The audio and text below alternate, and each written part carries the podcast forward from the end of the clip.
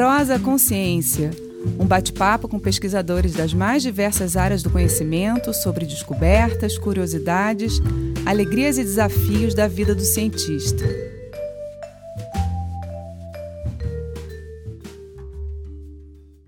Olá, bem-vindos à nossa Prosa Consciência. Eu sou Mariana Guinter e a nossa convidada de hoje é a Kátia Piovesan.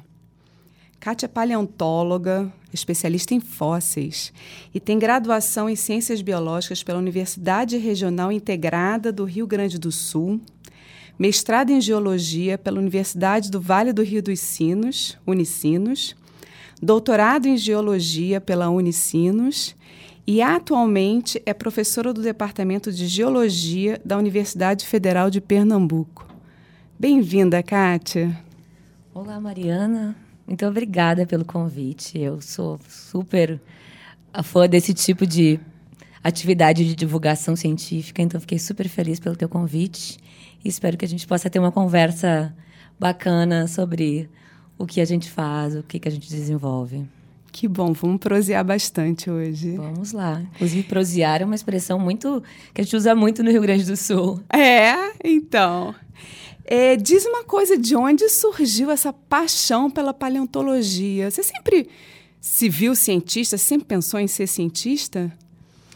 Olha, Mariana, minha história é bem desde criança mesmo, porque eu nasci num sítio pequeno no Rio Grande do Sul e desde criança eu vi muitas rochas e vi as ametistas e eu ficava encantada e saía coletando, enfim, tinha uma coleção de rochas e de minerais. E então comecei essa paixão e sempre interessada por anatomia dos animais e sempre estava nessa nessa função no sítio. E sempre pensei em fazer algum curso voltado para ciências naturais e acabei fazendo biologia, né? Que foi tinha lá na minha cidade, eu acabei fazendo biologia e me encantando ainda mais. E aí uni as duas áreas, né, que eu amava muito, né, que era essa parte de geologia, de rochas, né? Com a parte biológica. E aí resultou nessa explosão aí que é a paleontologia, que é o que eu faço até hoje, assim, como cientista. Maravilha! E você acabou reunindo todas as áreas que te encantavam, né? E é, quando a gente pensa em paleontologia, né, em fósseis, vem na cabeça dinossauros, que é o foco mais famoso, mais na mídia. Mas a gente sabe que a paleontologia é uma área extremamente extremamente extensa e você trabalha com microfósseis, né? Conta aí pra gente o que, que é isso. É muito engraçado porque os famosos, né, são sempre os dinossauros, os pterossauros, né? Os outros grandes animais, os grandes mamíferos, a megafauna, enfim.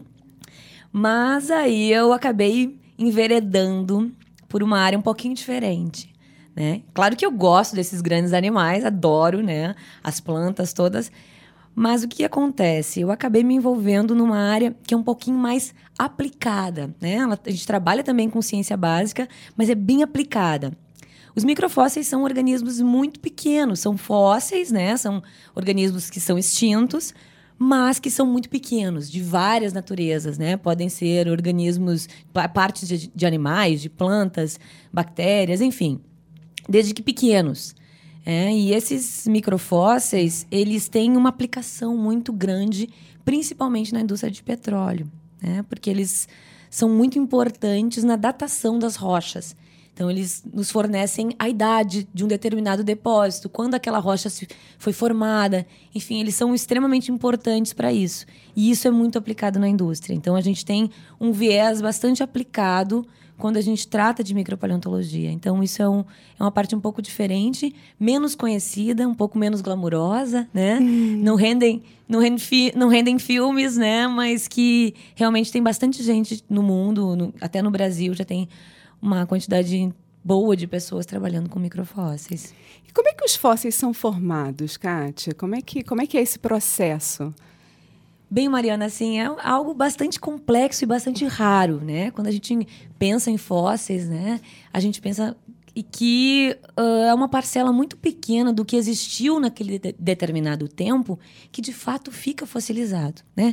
São necessárias condições muito excepcionais, muito diferenciadas, muito específicas para que um organismo se torne um fóssil. Então precisa que ele seja soterrado, que ele seja substituído, que ele passe por um processo todo que a gente chama, uma palavra feia, fóssil-diagênese, que ele uhum. passe por processos que envolvem processos químicos para que ele, de fato, seja preservado. Há inúmeras formas de preservar, inclusive algumas lindíssimas dentro do âmbar, por exemplo, né? uhum. né? Existem inúmeras formas de preservar, mas são condições muito excepcionais. Né? Então, há uma parcela muito pequena do que viveu, por exemplo, a gente pensar no Cretáceo, haviam inúmeras espécies, uh, dezenas, centenas, milhares de exemplares de dinossauros. Mas o que a gente tem de fato preservado são uma quantidade pequena de ossos, né, dentes, enfim. Então, assim, é uma, é uma parcela muito pequena, uma, pouquíssimo do que existia fica de fato preservado. Porque é um processo muito difícil de acontecer. E, e, na verdade, a paleontologia acaba sendo uma grande montagem de um quebra-cabeças, né? Uma pecinha aqui, uma informação ali, e a gente vai tentando reconstruir esse passado, né? A partir desses, desses vestígios, né? Do que se encontra. E é, então, na verdade, o fóssil ele não foi totalmente decomposto. É isso, é um organismo que não é totalmente decomposto pela, pelas bactérias e, e, acaba ficando preservado, é isso? Exatamente, Mariana. Na verdade, o que acontece? O ciclo natural da vida, né? É que o indivíduo ele, né, tenha todo o seu ciclo de vida, morra, seja decomposto, isso volte, né, na ciclagem. Mas algum momento isso quebra o processo, né? Uhum. E alguma, algum fator, né, faz com que esse processo se quebre ou ele é soterrado e fica, fica totalmente isolado né, das bactérias, do oxigênio, enfim, e faz com que ele possa uh, resgatar um pouco dessa história do passado. E a gente possa, nós, os caçadores de fósseis, uh, uhum. encontrá-lo, esse vestígio, esse fragmento, e reconstruir e e montando esse quebra esse quebra-cabeças, cada pecinha e entendendo como é que foi o ambiente no passado, como é que foi o clima do passado. E quando a gente fala em passado, a gente fala em milhões de anos, às vezes bilhões de anos, né? Desde que a vida existe na Terra. Então, a gente vem contando essa história, né? E quanto mais a gente recua no tempo, menos informação a gente tem. Então a gente vem caçando essas informações para contar, assim, recontar essa história e refazer toda, todos esses cenários que existiam no passado, não é? Isso é o nosso nossa função, entender como é que tudo isso acontecia, como eram esses processos. E toda essa história que a gente conhece, né, da formação da Terra, de como os continentes se juntaram, se afastaram, toda essa reconstrução ela é baseada nesse registro, né, Kátia? Nesse registro fóssil, né? Exatamente. A gente tem, assim, teorias clássicas que puderam ser corroboradas, né? Isso mesmo de, dessa separação dos continentes pelos fósseis. E a gente tem exemplos muito interessantes.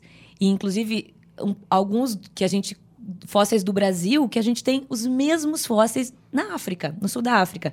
E detalhe, fósseis terrestres, né? Eles tiveram que estar em uma grande, numa grande área que não era separada pelo que hoje a gente tem, que é o Oceano Atlântico, e eles podiam circular livremente nesse, nesse ambiente que era unido, né? Então a gente teve essa quebra, né? Do, e separa, separou a África da, da América e o Oceano Atlântico surgiu. Então, mas o registro está lá, o fóssil está lá, lá na África, partes daqueles animais, partes de, dos mesmas espécies, do mesmo animal também aqui na América. Então a gente vai encontrando e juntando esse quebra-cabeças, esse quebra não é? Ou seja, o sertão já foi mar e o mar já foi sertão, literalmente. Exatamente. e, e, e essa, isso que você diz me, me remonta para uma para minha tese de doutorado. Porque quando eu vim para o Nordeste, porque o Nordeste é um local incrível para fósseis, não é? Uhum. E eu fiz minha tese numa área que é no Rio Grande do Norte, né? Então, eu saí do Rio Grande do Sul para o Rio Grande do Norte para, de fato, coletar meus fósseis. E no meio daquele calor da região ali perto de Mossoró, a gente coletando naquelas rochas, e a gente encontrava os fósseis marinhos, assim. Aí a gente sentou, Uau. almoçando, aquele calor, aquele nosso almoço de campo, né? Que é sempre uma, uma marmitinha, um sanduíche, alguma coisa assim, uma aguinha. A gente olhou e disse, puxa vida, podia esse mar estar aqui agora, não é? A gente lá no meio do calor e vendo aqueles fósseis que datavam do Cretáceo, aquilo, aqueles fósseis tinham 70 milhões de anos, que estavam ali encravados na rocha do que já foi um fundo de mar, né? Então a gente ali a dezenas, centenas de quilômetros do que hoje é o mar, e a gente sabe que há 70 milhões de anos ali, Ali esteve o mar. mar. Como a gente sabe isso? Porque a fauna que a gente viu ali era toda marinha. A gente tinha ouriços preservados, moluscos marinhos, ostras, assim, um banco de ostras. A gente fala, poxa, as ostras podiam estar vivas aqui agora, não é? E a gente com, com um guarda-sol, não é? Mas é assim, a maravilha. gente vai reconstruindo essa, essa história do planeta, né? E não são todos os organismos que ficam preservados, né? Eles precisam Hum. ter essas, essa- esse esqueleto, né? Ou, ou os vertebrados ficam mais preservados por causa dos ossos, e as conchas ficam preservadas, mas tem uma série de animais e plantas que não, não se preservam, né? Ah, sem dúvida. A gente chama de filtros de preservação, né? A gente tem uma série de filtros.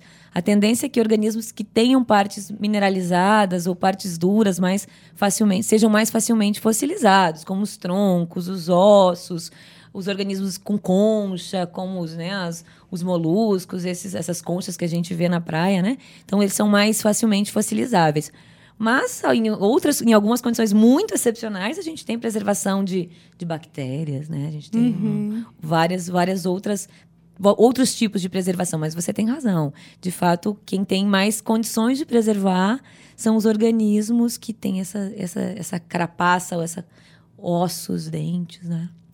E como é que você sabe o local para procurar? Porque, como você falou, é um- é um- são, caça, vocês são caçadores de fósseis, né? Como é que vocês vão escolher o lugar que vocês vão começar a pesquisar?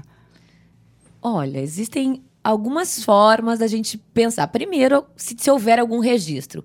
É muito comum, Mariana, pessoas que vivem em determinadas regiões serem as as- os primeiros a encontrarem esses fósseis. né? Então, inclusive, no sul, era muito comum nas fazendas, nos sítios, as pessoas encontrarem os ossos e comentarem isso, chegar em algum pesquisador, essa informação, e o pesquisador ir para lá e fazer a escavação. Isso é muito comum de acontecer. Agora, não são todas as rochas que preservam fósseis facilmente. São aquelas rochas que a gente chama de rochas sedimentares, né? Que elas são acumuladas ao longo do tempo.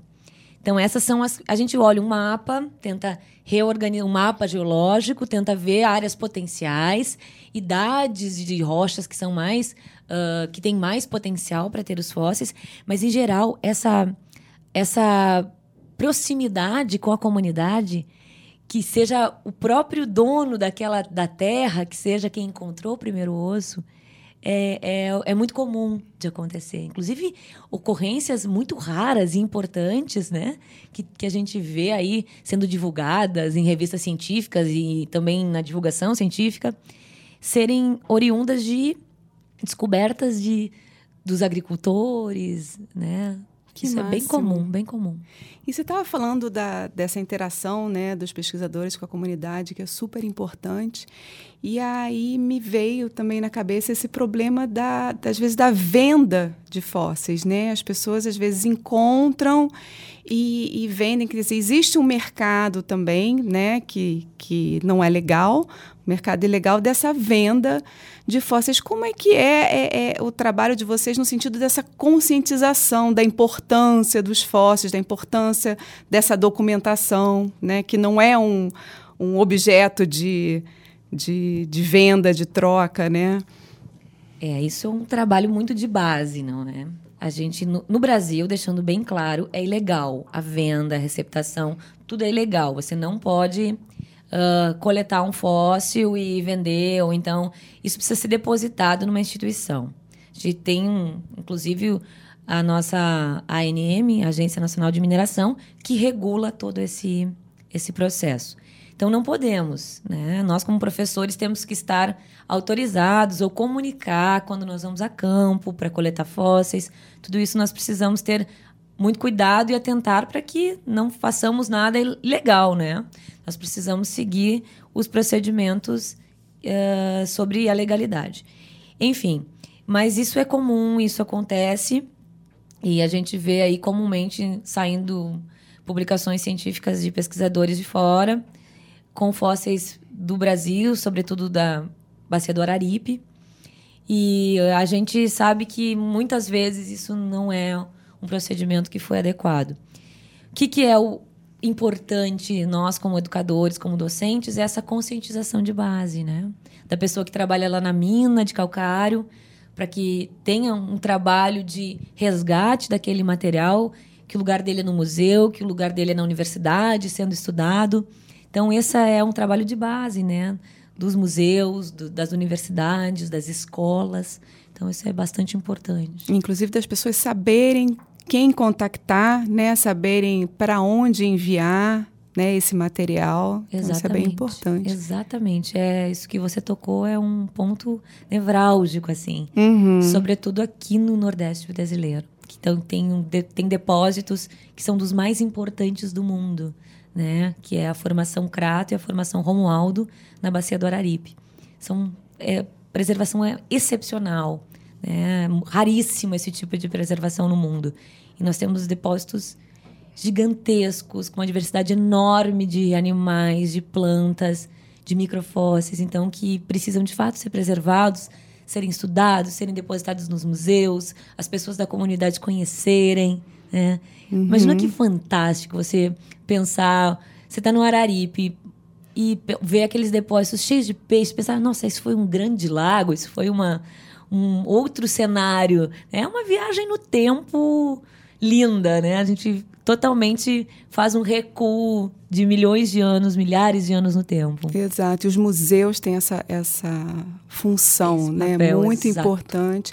E a comunidade que faz parte até dessa, desses achados, né, junto com os pesquisadores, ela se sente também parte desse processo, se sente importante também nessas descobertas. Eu acho que esse, esse trabalho nosso de, da divulgação, da, da conscientização é fundamental, né? Super concordo, assim, eu acho que isso faz parte do nosso trabalho, acho que é uma das partes mais importantes do nosso trabalho de cientista, é, porque como a gente já conversava, inclusive, o cientista é aquela pessoa que está lá no laboratório, mas que também tem que estar tá levando para a comunidade as suas descobertas de uma maneira compreensível, para que todos possam se sentir parte, se sentir envolvidos, entender a função daquela pesquisa, né? A importância para a sociedade. Acho que isso é que é bem importante no nosso trabalho. É, e falando um pouco do dia a dia, né, do paleontólogo, você mostrou que é, o paleontólogo ele tem que saber de geologia, ele tem que saber de biologia, né? E que dentro, né, da extensa área da paleontologia a gente tem, né, especificidades. E, e, tem o trabalho de campo, mas também tem o trabalho de laboratório, né? Como é que, como é, que é esse dia a dia assim do, do paleontólogo? Olha, antes de mais nada, de saber, antes de saber geologia, biologia, precisa ser uma pessoa curiosa. Claro, o cientista ele é curioso, é, precisa né? ser muito curiosa, porque a gente quer estar tá sempre descobrindo. Isso é a ideia, assim, ir para um lugar, encontrar. Então, assim, é como se fosse caçando um tesouro, né? Isso é a nossa ideia, assim, encontrar uma espécie nova é algo assim que a gente vibra, né? Poder descrever um novo grupo, enfim, é muito é muito excitante do nosso trabalho, né? Mas o nosso trabalho tem toda essa parte de sentar mesmo, ler sobre tu, todas as informações geológicas, biológicas sobre os grupos. A gente tem um trabalho de escritório, laboratório, preparação do material, né? Que é muito demorado. Né? Uhum. Às vezes você vê a publicação lá no final, mas isso passou por um campo, isso passou por uma preparação laboratorial, uma revisão bibliográfica gigantesca, até chegar na, na publicação daquele, daquela nova espécie, daquele novo animal, enfim. Então é um trabalho bem complexo, ah, né? é. Bem Com, complexo. Complexo sempre é, né? É. A gente quer trazer da maneira mais simples possível, mais, mais correta, né? A ciência é isso, a gente está sempre em busca de novas informações, né? E como é que vocês fazem a datação desse material? Vocês, vocês chegaram num local é, e encontraram material. Como é que vocês sabem de, de quando esse material é? Ah, essa pergunta, pergunta de prova, Mariana. pergunta de prova. Bom, a datação ela tem várias formas de ser feita, né? A gente tem datações absolutas, né? Que a gente trabalha com essa parte de datação radiométrica, que não é o viés do paleontólogo. O paleontólogo trabalha com a idade do fóssil. Sim. Mas isso, isso anda junto. A gente calibra a idade do depósito de maneira absoluta com a datação radiométrica, né? Com isótopos, principalmente.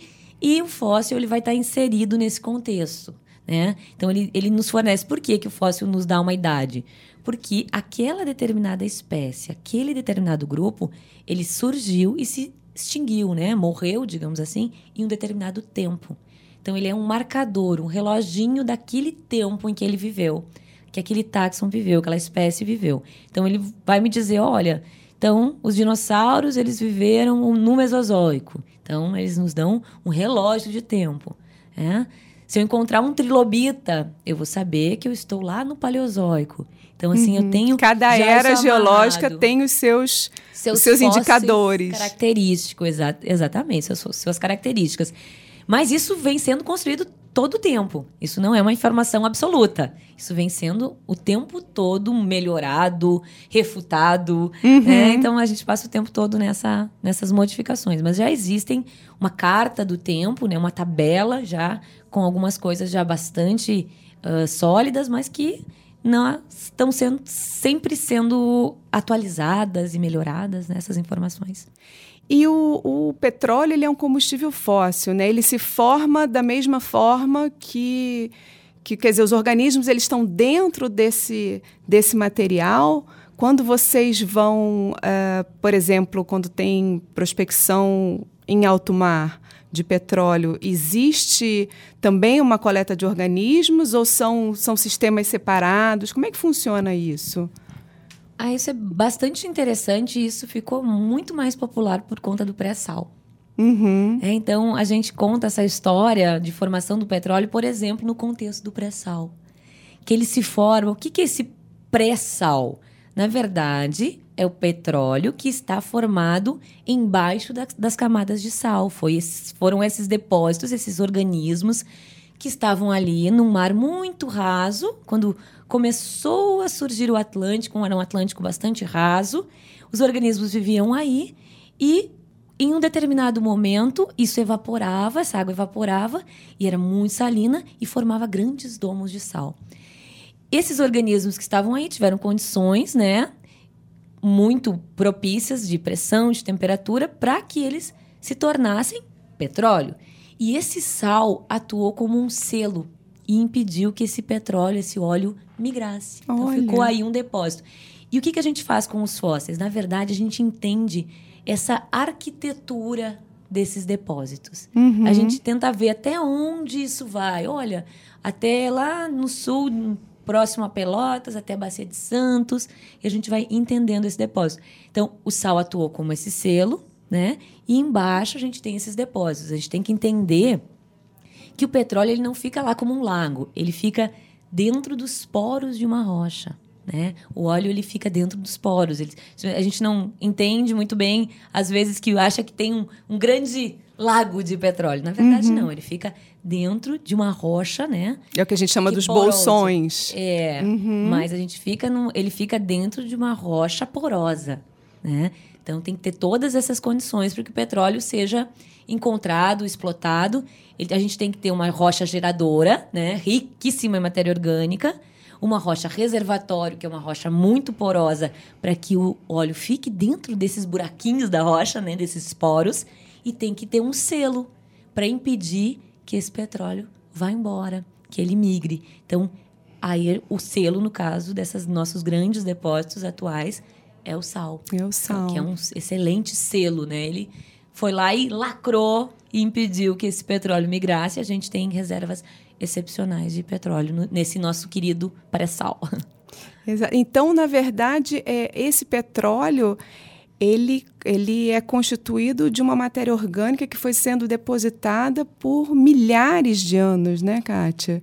E aí agora a gente usando esse petróleo, né, queimando esse combustível, a gente está devolvendo à atmosfera esse carbono que foi ali guardado durante milhares de anos, não é isso? É, a gente tem essa nossa tradição, né, de ser da nossa matriz energética ser dessa forma, né?